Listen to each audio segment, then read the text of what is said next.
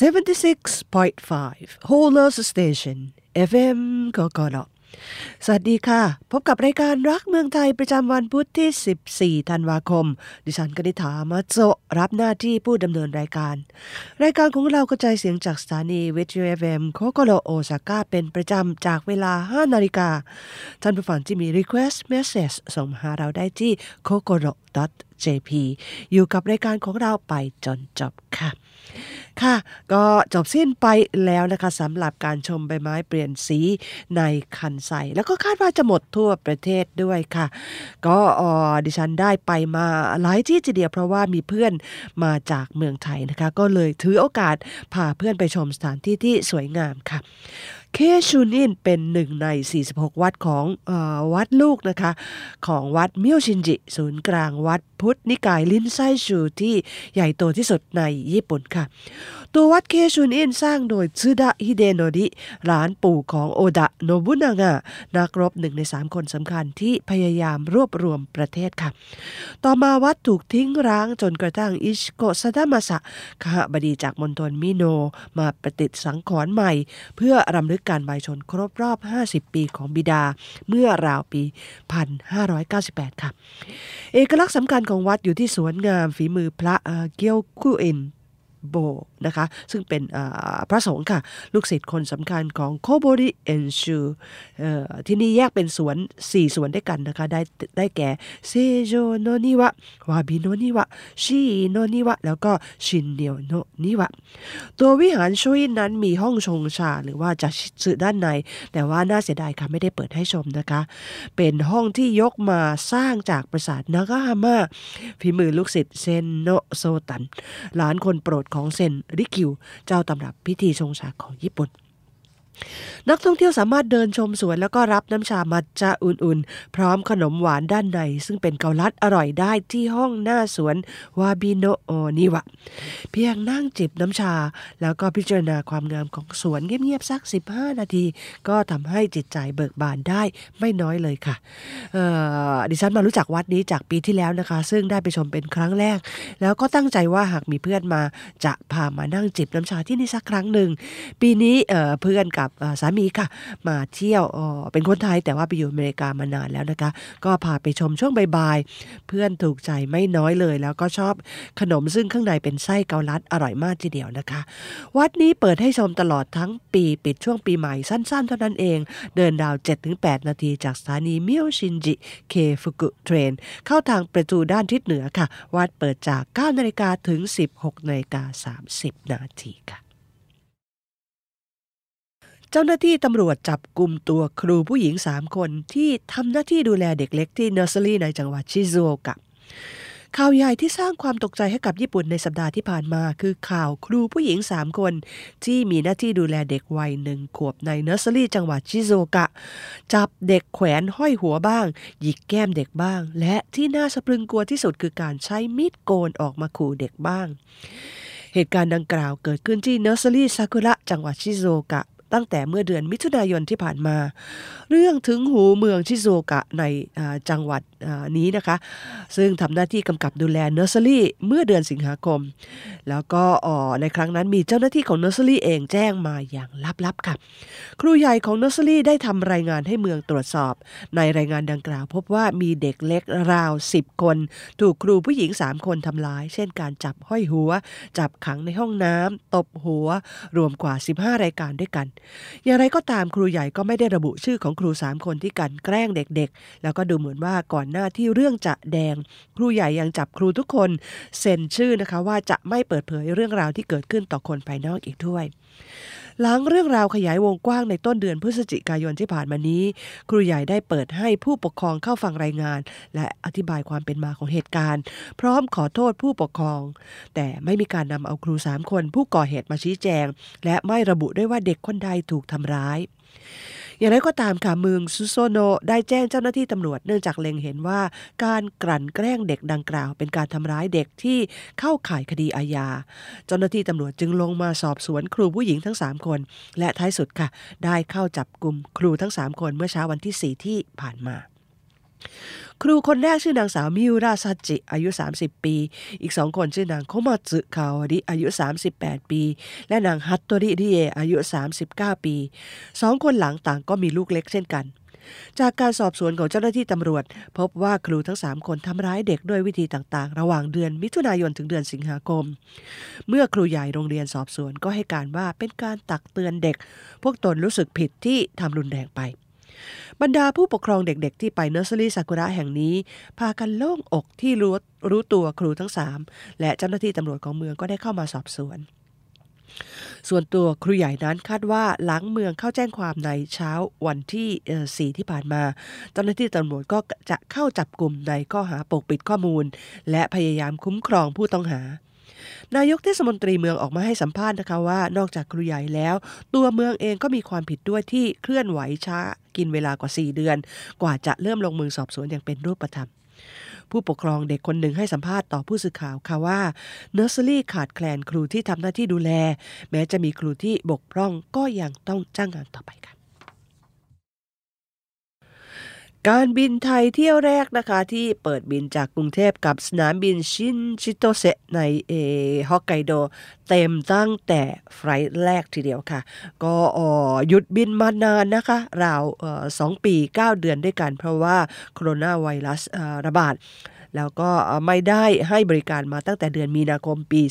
2020 ค่ะ แต่เพิ่งมาเปิดบริการ flight แรกไปเมื่อวันที่ 2 เดือนธันวาคมที่ผ่านมาค่ะเที่ยวบินแรกนะคะมาถึงสนามบินชินจิโตเซในฮอกไกโดเมื่อเวลา 11นาฬิกา20 นาทีค่ะ ก็เจ้าหน้าที่ของการบินไทยประจำฮอกไกโดก็ออกไปต้อนรับผู้โดยสารนะคะ โดยมีการเขียนป้ายต้อนรับ แล้วก็มีการแจกของที่ระลึกค่ะ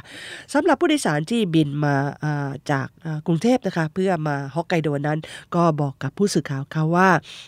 เพราะว่ามี direct flight นะคะบินมาจากสนามบินสุวรรณภูมิ มาถึงสนามบินชินจิโตเซะทำให้ไม่ต้องเสียเวลาไปเปลี่ยนเครื่อง เอาเวลามาใช้ประโยชน์ในการท่องเที่ยวได้เพิ่มมากขึ้นนะคะ แล้วก็ทุกคนก็ได้รับของที่ระลึกจากการบินไทยแจกไป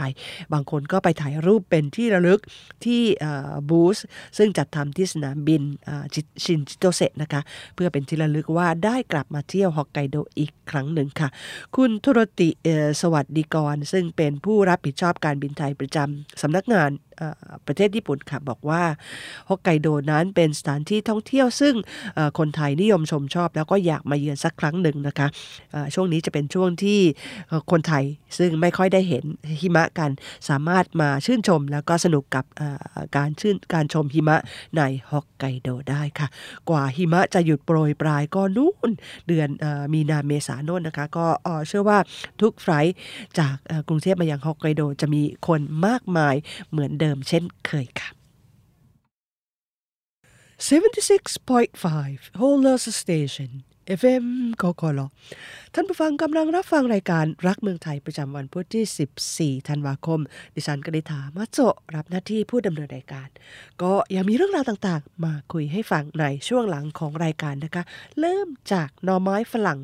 หรือว่า asparagus นะคะเขาบอกว่ายิ่งอ้วนยิ่งใหญ่ยิ่งอร่อยค่ะภาษาทางพวกผู้ขายผักนะเขาเรียกว่าฟุตุยแอสปารากัสมาดูสิคะว่าเจ้าฟุตุยแอสปารากัสหรือว่าหน่อไม้ฝรั่งอ้วนๆนี่นะคะทำไมมันถึงอร่อยนักอร่อยหนา ก็ตั้งแต่ซื้อหน่อไม้ฝรั่งที่ตลาดเทมมากลับมากินเมื่ออปีกว่าที่แล้วนะคะ ก็ไม่เคยคิดที่จะซื้อจากเจ้าอื่นเลย เพราะว่าความสดแล้วก็อร่อยผิดกันลิบลับ กับหน่อไม้ฝรั่งที่วางขายทั่วไปตามซูเปอร์มาร์เก็ตค่ะ asparagus คือหน่อไม้ฝรั่งที่คนไทยเรารู้จักกันดี มีถิ่นฐานจากยุโรปใต้แล้วก็รัสเซียตอนใต้ ปลูกแล้วก็เก็บได้ในพื้นที่อุณหภูมิ 15-20 องศา แตกหน่อเมื่ออุณหภูมิราว 25-30 องศาใช้เวลาปลูกราว 3 ปีค่ะ กว่าจะเก็บหน่อขายได้ หัวหนึ่งจะให้หน่อติดต่อกันราว 10 ปี ในญี่ปุ่นส่วนใหญ่จึงปลูกในเรือนกระจก ยกเว้นช่วงฤดูใบไม้ผลิดูแลกันต้นต่อต้นทีเดียวนะคะ เกษตรกรในฮอกไกโดบอกค่ะว่าในวันที่อากาศดีหน่อไม้ฝรั่งจะโตเร็ววันละหลายเซนติเมตร หากเก็บไม่ทันก็จะแตกใบตรงยอดกินไม่อร่อย ทางฟาร์มก็เลยจะต้องออกสำรวจ แล้วก็เก็บวันละ 2-3 รอบด้วยกันนำมาล้างแล้วก็เก็บใส่กล่องแบบที่ตั้งรากตรงได้นะคะ เพื่อไม่ให้เจ้าหน่อไม้ฝรั่งต้องสูญเสียพลังงานในการถนอมตนเอง หลังจากนั้นก็จะส่งตรงเข้าห้องเย็นในฟาร์มก่อนลำเลียงส่งลูกค้าให้เร็วที่สุดเท่าที่จะทำได้ค่ะ ผู้รู้บอกนะคะว่าหน่อไม้ฝรั่งที่หวานอร่อยต้องเป็นหน่อไม้ฝรั่งขนาดอ้วนใหญ่หรือว่าฟุตโตยแอสเปอร์กัสเท่านั้น เพราะไม่ว่าจะผอมโซหรือว่าอ้วนพลี เจ้าหน่อไม้ฝรั่งก็มีเส้นใหญ่เท่าๆกัน หน่อไม้อ้วนตรงกลางค่ะ จะมีส่วนที่เป็นเนื้อไม่มีใยหวานกรอบมากกว่า ในขณะที่ต้นผอมจะมีแต่ใยแข็งก็น่าจะจริงนะคะ เพราะว่าเจ้าหน่อไม้อ้วนที่ซื้อมากินเป็นประจำหวานกรอบมากทีเดียว ป้าร้านผักผลไม้เจ้าประจำค่ะ มักจะบรรจงเอาแอสเปอร์กัสห่อด้วยกระดาษหนังสือพิมพ์ ก่อนใส่ถุง แล้วก็เตือนให้รีบเก็บเข้าตู้เย็นช่องผักโดยเร็ว เวลาไปตลาดค่ะดิฉันมักจะซื้อกลับมาทุกครั้ง เพราะว่าอร่อยทำอาหารง่าย เสียอย่างเดียวคือมีราคาสูงทีเดียวค่ะ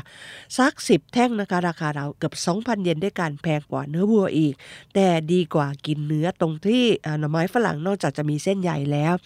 ยังมีวิตามิน A B1 B2 C E แล้วก็มีกรดแอสปารากินช่วยขับเหงื่อได้ดีค่ะ ผู้รู้แนะนำว่าให้เลือกสีเขียวดีกว่าสีขาว เพราะว่ามีธาตุอาหารสมบูรณ์กว่า วิธีปรุงรสในญี่ปุ่นที่เป็นที่นิยมก็คือทำเป็นเทมปุระทั้งแท่งบ้าง ลวกน้ำร้อนให้พอสุกกินเป็นสลัดผัก หรือว่าผัดน้ำมันหอยเหมือนเมืองไทยเราเป็นต้นค่ะ ก็ออเรียกได้ว่าเป็นผักโปรดอย่างหนึ่ง ซึ่งพอคนดูก็ได้ความรู้มากมายค่ะ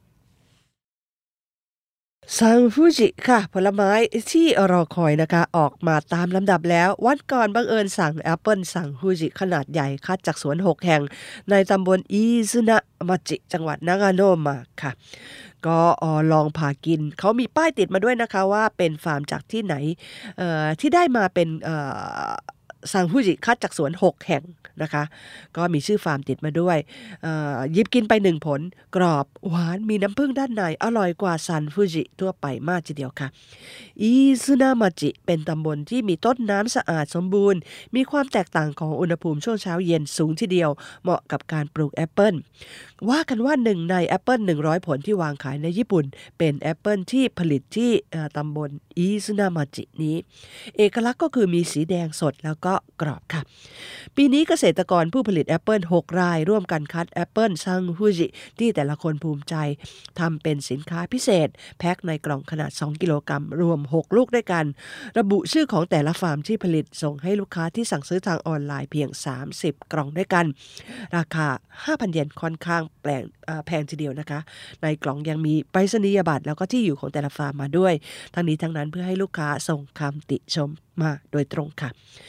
ดิฉันเพิ่งจะกินไป2อสลูกนะคะ ยังเหลืออีก2อสลูกเช่นกันต้องทยอยกิน ถึงจะรู้ว่าเจ้าไหนอร่อยที่สุดค่ะ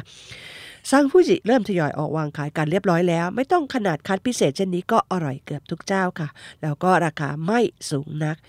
ท่านฟังที่เป็นแฟน Apple นะคะ ช่วงนี้ลองมองหาซังฟูจิมากินกัน คาดว่าจะมีขายไปจนถึงต้นปีหน้า แต่ว่าจะกรอบฉ่ำมีน้ำผึ้งก็ Apple ช่วงปลายปีนี้ค่ะ ปิดท้ายด้วยสุภาษิตญี่ปุ่นนะคะนุคานิคุกินุคานิคุกิค่ะนุนุคานะคะหมายถึงรำข้าวก็มีลักษณะนิ่มๆค่ะ ถึงแม้ว่าจะก่อเป็นกรองอสูงใหญ่ได้เท่าไหร่ ถ้าเอาคุกิหรือว่าตะปูไปตอกก็จะไม่เกิดผลประโยชน์อะไรนะคะ เพราะว่าอาการตอกตะปูลงไปอย่างรำข้าวที่นิ่มๆ ย่อมอไม่สามารถทะลุหรือว่าทำ ประโยชน์อะไรได้ค่ะ ก็เป็นสำนวนเปรียบเทียบการทำในสิ่งที่ไม่เห็นผลกลับมา หรือว่าไม่มีปฏิกิริยาตอบสนองใด ๆ กลับมานะคะ เปล่าประโยชน์เสียเปล่า ก็สุภาษิตของญี่ปุ่นก็มักจะเกิดในชีวิตประจำวัน หรือว่าเอาของที่อยู่รอบกายเข้ามาใช้ในการเปรียบเทียบนะคะ ปัจจุบันคนที่จะเห็นนุกะ หรือว่ารำข้าวก็น้อยลงไปมากทีเดียวค่ะ นุคานิอือคุกิก็อาจจะเป็นสุภาษิตที่ใช้มาแต่โบราณ แต่ว่าปัจจุบันเด็กๆ สมัยนี้อาจจะใช้น้อยลงนะคะ ก็ช่วยเพิ่มคำศัพท์ แล้วก็สุภาษิตภาษาญี่ปุ่นในคอมพิวเตอร์สมองของแต่ละคนค่ะ ค่ะ รายการรักเมืองไทยของเรารับฟังได้เป็นประจำช่วง Time Free Zone ที่ r a d i c o jp นะคะสำหรับท่านฟังที่มี message หรือว่ามี request อะไร ส่งมาหาเราได้ค่ะที่ kokoro jp รายการรักเมืองไทยในวันนี้คงจะต้องขออำลา ท่านผู้ฟังไปก่อนแต่เพียงเท่านี้ พบกันใหม่สัปดาห์หน้า สวัสดีค่ะ